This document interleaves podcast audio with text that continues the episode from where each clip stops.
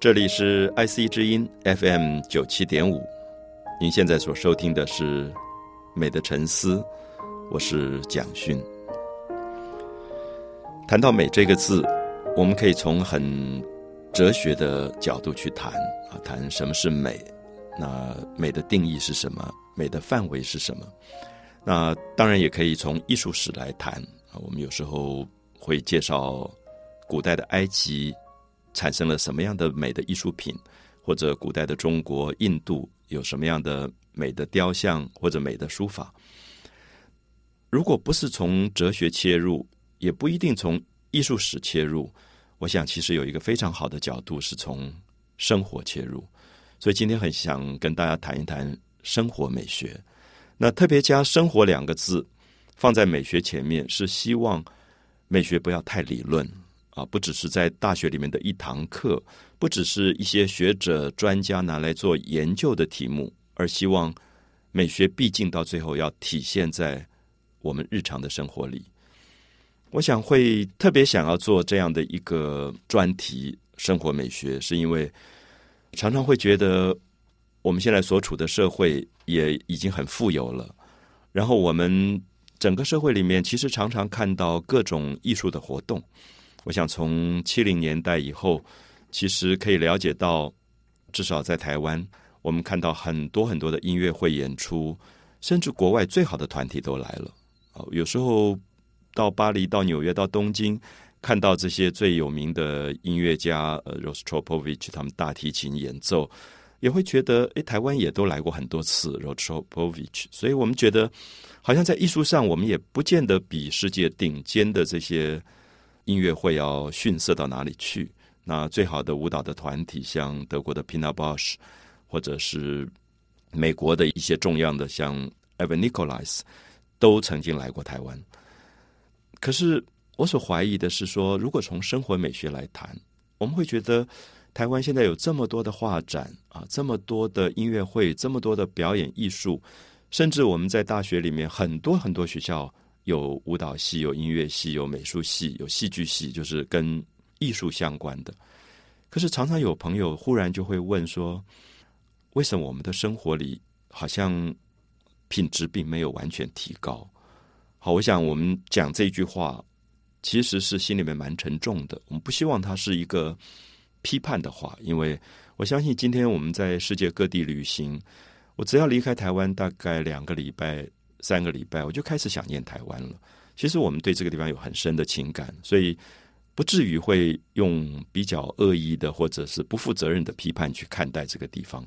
可是的确很有感触。这个感触是说，一方面想念台湾，一方面每一次从国外一些重要的都市回到台湾的时候，飞机一低飞到一个程度，你看到底下的街道，看到底下的建筑，你就开始觉得，这就是我要回来的地方吗？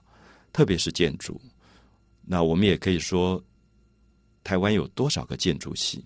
现在一些重要的大学都跟建筑设计有关的科系都开设了。可是走在街道上，我们抬头看到的建筑，我们自己居住的建筑，究竟是什么样子？我相信我们很诚实的去面对的时候，其实是蛮蛮感伤的啊！我想这个感伤是说，有时候我们听到一个外国的朋友来台湾说。啊！你们的城市真丑，你会心里面有一点生气，因为觉得这句话从一个外国人的口中讲出，有一点歧视或者有一点侮辱的感觉。可是我相信，我们很多朋友私底下聚在一起的时候，其实我们也知道，我们也会说到这句话。那这个时候，我的意思说，我们如果把今天作为一个新的年度的展开，我觉得有一个梦想，有一个愿望，是我们是不是把美。放到生活的现实当中，再来做一些考察。如果你现在听这个节目，你可能会在窗口，你可以从你的窗口看出去，你看到是什么样的景象？是不是很多四楼到五楼的一些公寓的建筑，我们叫泛处这些建筑，然后底下是骑楼，有一些商店，然后很多的招牌，而招牌大大小小，然后晚上常常会亮起各式各样的霓虹灯。而且，我想跟全世界比，我们最奇特的一个景观是我们的铁窗。我想，铁窗文化如果你不到世界各地方去跑，你大概无法了解台湾怎么会有这么多的铁窗，而这些铁窗是用来干什么的？我们搬进一个新的公寓，我们看到每一家习惯性的就会找人来做铁窗，而这些铁窗其实非常的粗糙，大概不到一年两年，它的漆就已经斑驳，然后就开始生锈，非常的难看，而且整个定的方式就是把整个房子像。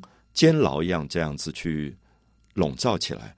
那我想，不管从外面去看，或者坐在房间里往外眺望，我们都没有景观可言了。如果我们有这么多的铁窗，那我要强调是说，这个铁窗当然反映一定的心理因素。这个心理因素是防盗吧？我们用最简单的方法来讲，就是我们没有安全感，我们觉得我们的房子随时都有小偷会进来。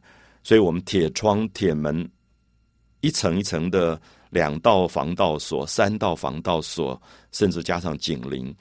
可是很多朋友也告诉我说，其实好像也没有防范什么。我们知道现在的也许窃盗的科技比我们住家的科技要好太多太多了。他要打开这个锁，他要打开这个铁窗，都是轻而易举的事情。可是铁窗已经变成某一种习惯。大家一住进去就开始装铁窗，也没有反省，也没有思考。所以我记得我自己住到了一个靠近河边的地方，然后一个简单的公寓，我没有装铁窗，所有的邻居都来讶异的问说：“你怎么没有装铁窗？”好像变成一个非常奇特的现象，变成我也自己坐下来问我自己说：“为什么我没有装铁窗？”那我想。这是一个好问题，也许它是生活美学里面开始直问自己的一个问题：说我装了铁窗是为什么？有什么用？如果我不装铁窗，我是不是会有一些更好的心灵视野？我想这些都是大家从生活美学上可以一起来探讨的问题。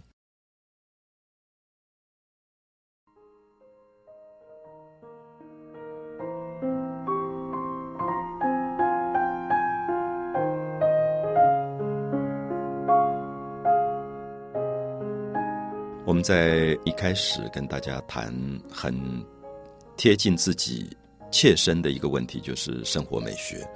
我们很希望美不再是一个很虚无缥缈的东西，我们也希望美不再是学者专家口中的一些理论。我们希望美能够踏踏实实在我们的生活里能够体现。所以，我们从生活的周遭，从大家现在在听节目的时刻开始，希望我们可以眺望出去。我们知道西方人常常讲景观，所谓的你的家、你的房子有没有 view？那么这个景观其实很简单，就是我坐在窗口，窗口是我可以眺望出去的一个空间。所以你可以看到河，你可以看到山，甚至你可以看到一个很漂亮的街道，上面有行道树，这些都叫做景观。可是我们有没有景观？就是大家现在可以从自己身边最切身的部分去检查，我的窗口看出去是什么。所以我记得七零年代后期吧，我刚从欧洲回来，然后当时有一个很好的朋友，他在台北南港附近，他有一栋公寓，那他就免费让我借住。那我去看了一下，我也蛮喜欢，因为那个房子叫做翠湖新城，翠绿的翠。湖水的湖，你听到翠湖新城，你当然知道它的 view 一定很好，因为我就跑上四楼，他给我的那一户啊，四楼窗户打开，虽然铝门窗做的很粗糙，房间也不怎么样，可是我很在意有没有 view，有没有景观，我就打开窗户，看到不远处就有一个小的池塘啊，其实称不上湖了，可是里面全部是布袋莲。那个布袋莲是绿色一种浮在水面的这种植物，然后夏天开好漂亮的紫色的花，所以我就很高兴，觉得我常常可以写作啊、读书啊、听音乐，我可以有一个窗口可以看到这个翠湖，然后有绿色的布袋莲开着紫色的花，就蛮高兴，就住下来。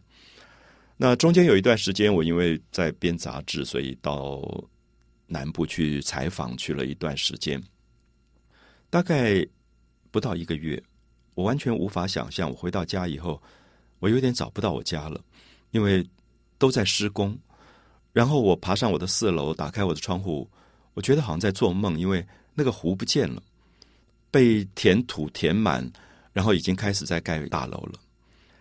然后这个大楼很快就盖起来，就变成我窗口的一个新的 view。然后所有的朋友到我这边去做客，到我家喝茶的时候，就问我说：“你们家好奇怪，为什么叫翠湖新城？你们旁边根本没有湖啊！”我不知道我要怎么回答。我想这样的故事，其实变成我心里面很长期对于自己所居住的环境里面生活美学的一个非常痛的回忆，就是我们的环境可以一夕之间改变的，而且好像所有的自然都没有办法好好的被保护下来。所以这是为什么很多朋友知道我现在住在淡水河口，我有十二扇窗子，十二扇窗子。是往外推的，那十二扇窗子推开，看到的是淡水河的河口。我当时心里面有一点赌气，我搬到那里也是一个四楼，然后我就在想说，看你多厉害，可以把我的河可以填掉。我想我的河大概没有人去真的把它填掉。十几年我住在这个河口，我每天可以看到河流的涨潮退潮，我可以看到河流上倒影出来的日出黎明的光。满月的时候，河流对岸是大屯山的主峰，那个月亮从山后面升起来，整个月光全部映照在河水里。很多朋友会跑到我家里来，那连最早指责我的说：“你干嘛住到这么远？朋友找你都不方便。”因为那个时候连关渡大桥都没有，他们到我家的话要坐渡船来。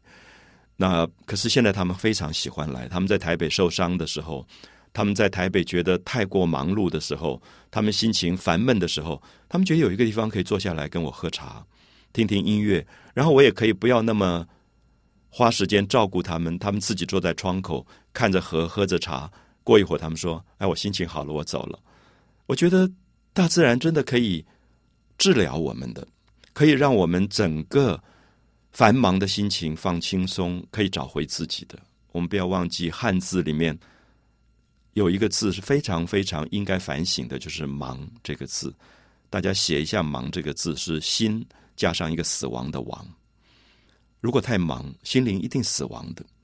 所以，我觉得，如果给自己一个窗口，其实是给自己一个悠闲的可能，有一个空间，你可以眺望，你可以在那边看着日出日落，看着潮水的上涨跟退去，你会看到你自己生命跟大自然中的许许多多的对话。这是我觉得。生活美学的重要是，你甚至不一定要离开家，不一定是每天去赶音乐会、赶画廊的展览、赶艺术表演。所以我很大胆的说一句话：艺术并不等于美。这些年我们知道，台湾富有之后，那么也特别重视文化的工作，那么也有很多艺术的活动。我想一年。大大小小，从各个单位啊，市政府或者是文建会这些主管单位办的艺术节多的不得了，还加上很多私人的企业办的艺术活动。比如说前几年大家知道，动不动就有一个什么什么大展，罗浮宫来的大展，或者埃及来的大展，或者是非洲来的大展。那各种的展览，有些朋友说：“哎呀，好忙哦！我住在都市里，我每天要赶画展，晚上要赶音乐会。”然后，如果一个艺术季常常维持一个月的时间，所以我记得很清楚，那个时候参加这个艺术季，你也觉得应该支持艺术季，而且这些活动很多从世界各地请来的表演团体，错过了也很可惜，所以每天晚上就去看戏。然后去久了以后，你坐在旁边的人慢慢就熟了，因为大家买的位置票都差不多，都在那个位置，就会打招呼。有一天我印象很深。有一个朋友已经连续大概一个多礼拜，我每天晚上都在剧院碰到他，他也碰到我。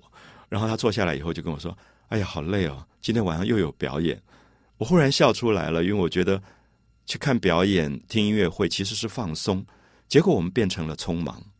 如果变成了匆忙，那这个艺术有没有意义？这个艺术其实是要带给我们美的感受的。可到最后，如果艺术多到好像被塞满了，而没有感受了，其实是适得其反。所以我一直希望在生活美学里，我们要强调的美，甚至不只是匆忙的去赶艺术的机会，而是能够给自己一个静下来反省自己感受的空间。你的眼睛、你的耳朵、你的视觉、你的听觉，可以听到美的东西，可以看到美的东西，甚至你做一道菜，可以品尝到美的滋味。这个才是生活美学。所以我们可能会从这样的基本点，把各位一起带到最现实的生活面上，重新去看待美到底是什么。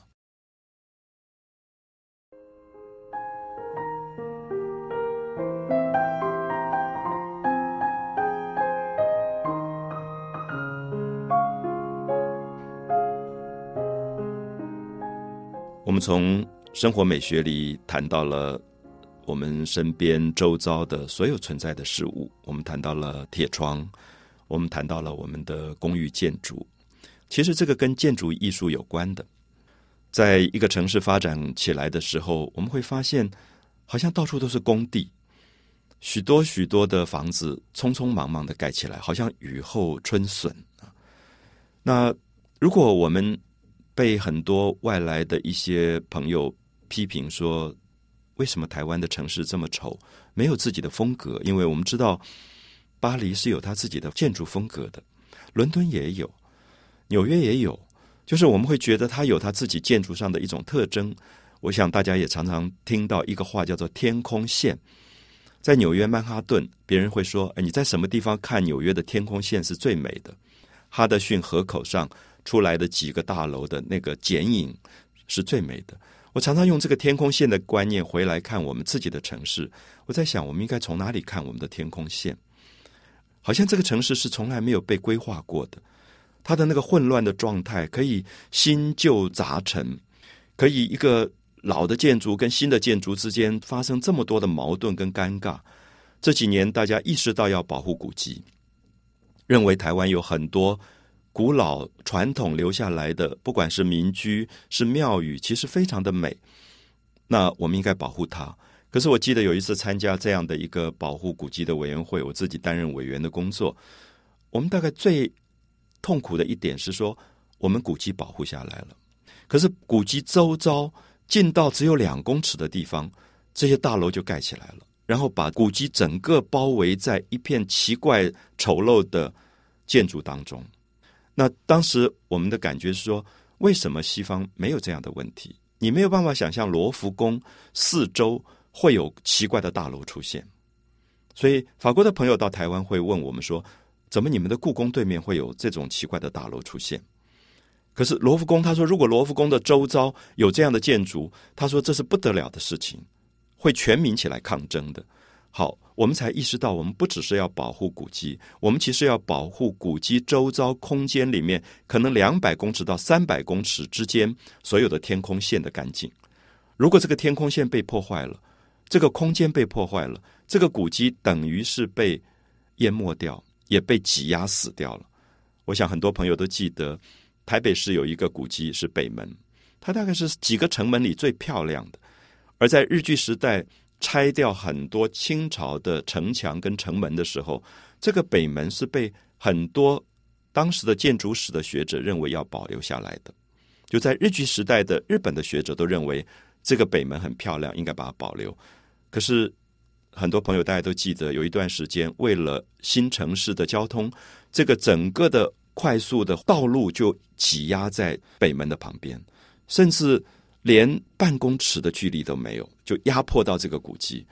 你每次的车子过去，你都会担心这个北门，你会觉得北门是一个年岁很老的老太太了。然后旁边的年轻人呼啸而过，骑着那个重型摩托车，把它震得摇摇欲坠。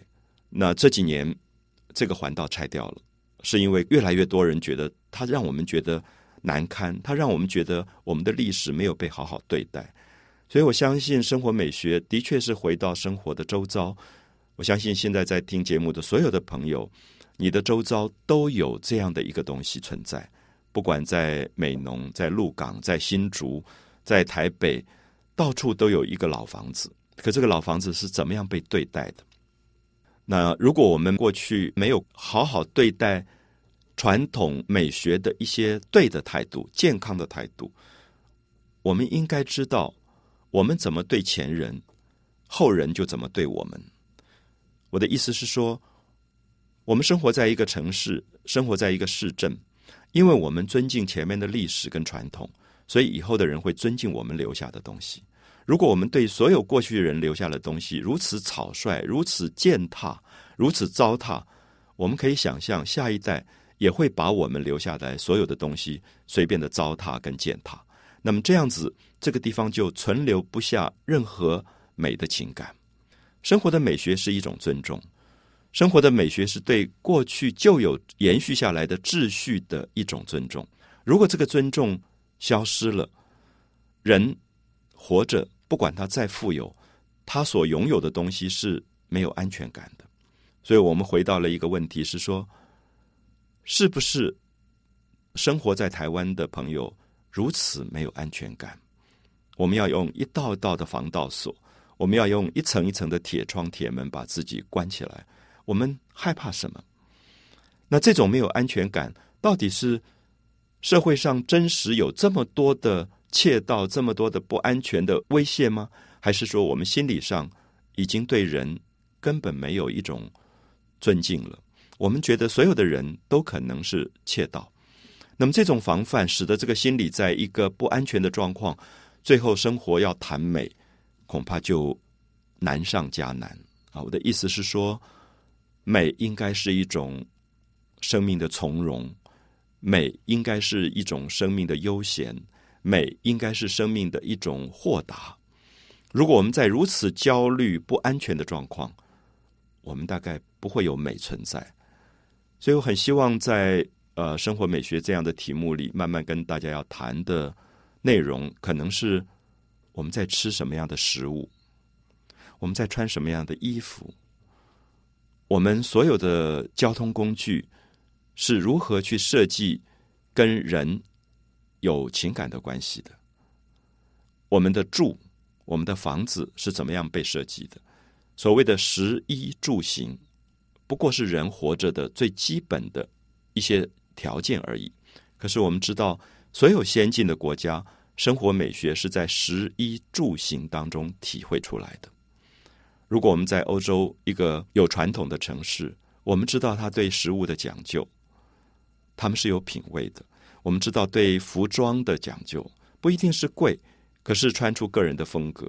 我们知道所有的交通工具被设计都是跟人的空间感有关的，所以他会知道怎么样使人在这个都市当中不要变成因为交通设计没有。没有弄好而变成匆忙跟拥挤，当然更重要是居住的空间，所以城市的美学才会如此清楚的展现在我们面前。我们试试看，把生活美学拉近到食衣住行的层次。我们应该有一个愿望，是在这一年之后，我们开始改善我们的食衣住行。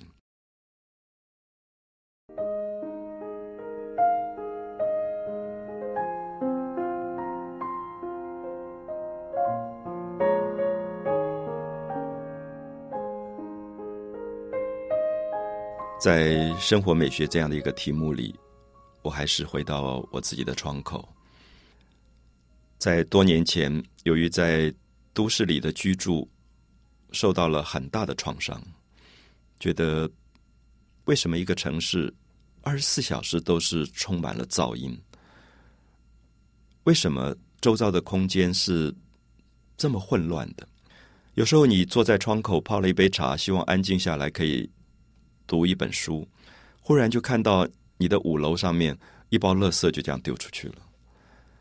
我无法理解垃圾为什么是这样丢的。那么这个街道是谁的？这个垃圾可以这样丢出去？那么当然，这样的现象这些年慢慢慢慢好转了。可是我所提的是十多年前这个受伤的经验，使我搬到了城市的边缘，居住在河流的旁边。那自己有了一个小小的简陋的公寓，四楼可以看到外面的河水。那我决定，我不要钉铁窗。虽然所有的邻居的朋友这么好意的告诉我说：“你怎么可以不钉铁窗？”在台湾，一买房子第一个就是钉铁窗、铁门。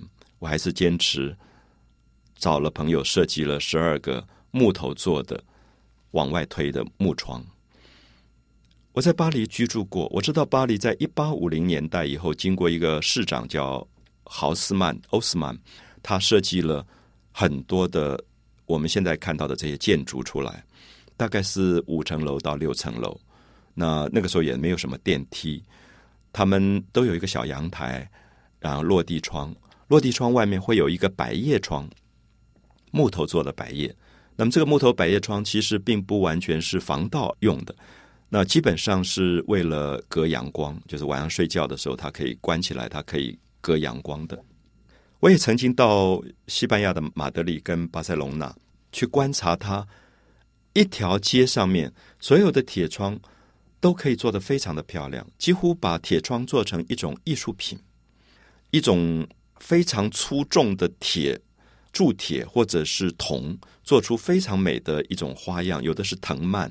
有的是百合花，我忽然觉得，好，巴黎没有铁窗，那巴塞隆那有铁窗，可是铁窗可以做成艺术品，所以我会坐在我的窗口眺望这个河水的时候，我希望能够有一个不同的景观跟视野出来。然后那个时候，因为还没有关渡大桥，所以我回家的时候要坐一个小小的渡船，大概三分钟到五分钟，渡船也不定期的开。可是我也觉得下了班以后。为什么要这么匆忙？我可以，我坐在那个码头上等渡船来的时候，我就在那边读书，呃，看一看四周的河水，看看夕阳的反光，那么看一看红树林的生长。然后这个渡船的人来了，我跟他聊聊天。他说啊，今天都没有什么人，所以呃，我比较晚来了。那跟我抱歉说，你是不是等了很久？我说没有关系，他就划着船带我回家。那么，在我家前面有一个小码头，就上岸了。那我觉得，其实生活的美学，好像如果你心情改变了以后，你不会觉得这不方便，你也不会觉得这个不方便里剥夺了你什么。相反的，你反而觉得每一天最美好的时间是下了班以后回家的这一段渡船的经验。反而后来，因为决定盖关渡桥，让交通更方便，这个渡船就没有了。不存在了，我反而很怀念那个渡船。所以我的意思是说，我们的一生从生到死，其实可以走得很快，也可以走得很慢。如果匆匆忙忙，好像从来没有好好看过自己走过的这条路两边到底有什么，其实非常的遗憾。可是如果走慢一点，我觉得这一条路可以走得曲折一点、迂回一点，你的感觉就不一样。大家记不记得，在一个城市里，为了大家快速，所以把所有的马路都开得笔直的。可是不要忘记，我们如果去国家公园，我们去很多古代的园林，里面所有的路都是弯弯曲曲的。为什么弯曲？因为他告诉你说，你到了这个空间，你不要匆忙，你可以让自己的步调放下来，你可以绕更大的圈子。因为这是你自己的生命，你越慢，你得到越多。所以，他的整个在生活美学里所体会到的意义，会跟现实当中不一样。我们在现实当中希望一直匆匆忙忙，一直匆匆忙忙，每天打卡上班赚钱，都是在匆忙的状况。可是，我常常跟朋友提到说，我最喜欢中国古代建筑的一个名称，叫做“亭子”的“亭”。也许大家都有印象，爬山的时候忽然有一个亭子，或者你走到溪流旁边，忽然会有一个亭子。你发现所有亭子的地方，就是让你停下来的亭。它是一个建筑空间，可是它是一个提醒跟暗示，说不要再走了，因为这边景观美极了。所以那个亭一定是可以眺望风景的地方。研究中国美术史的人都知道，宋代的绘画画亭子的地方，一定是景观最好的地方。他不会乱画这个亭子，因为这个亭子表示说，你人生到了最美的地方，你应该停一停。如果你不停，你看不到美啊，你看不到美。所以生活美学可能第一课是懂得停下。我们白天上班真是够忙了，可是下班以后的时间是自己，我们停下来吧。那么去听一些自己要听的东西，去看一些自己要看的东西。一个礼拜五天上班，真的也够忙了，够辛苦，压力够大。我们不是有周休二日吗？那这周休二日可不可以停一下？停下来，其实是回来做自己，问一下自己：说这两天我想做什么事情？我坐在河边发呆都好，或者我带着孩子去看山上的一些树叶，可能在天气寒冷的时候变红了，或者去聆听下雨的时候那些雨水滴在水面上的声音。那么这些用苏东坡的话来讲，说江上的清风，江上的明月是不用一分钱来买的啊。《赤壁赋》里面告诉我们，这些大自然的美是不用一分钱买的。你甚至可以不用去画廊，不用去博物馆，不用去赶音乐会、赶表演，你就是回到大自然，回到生活本身，发现无所不在的美。这是生活美学的起点。美的沉思，我是蒋勋。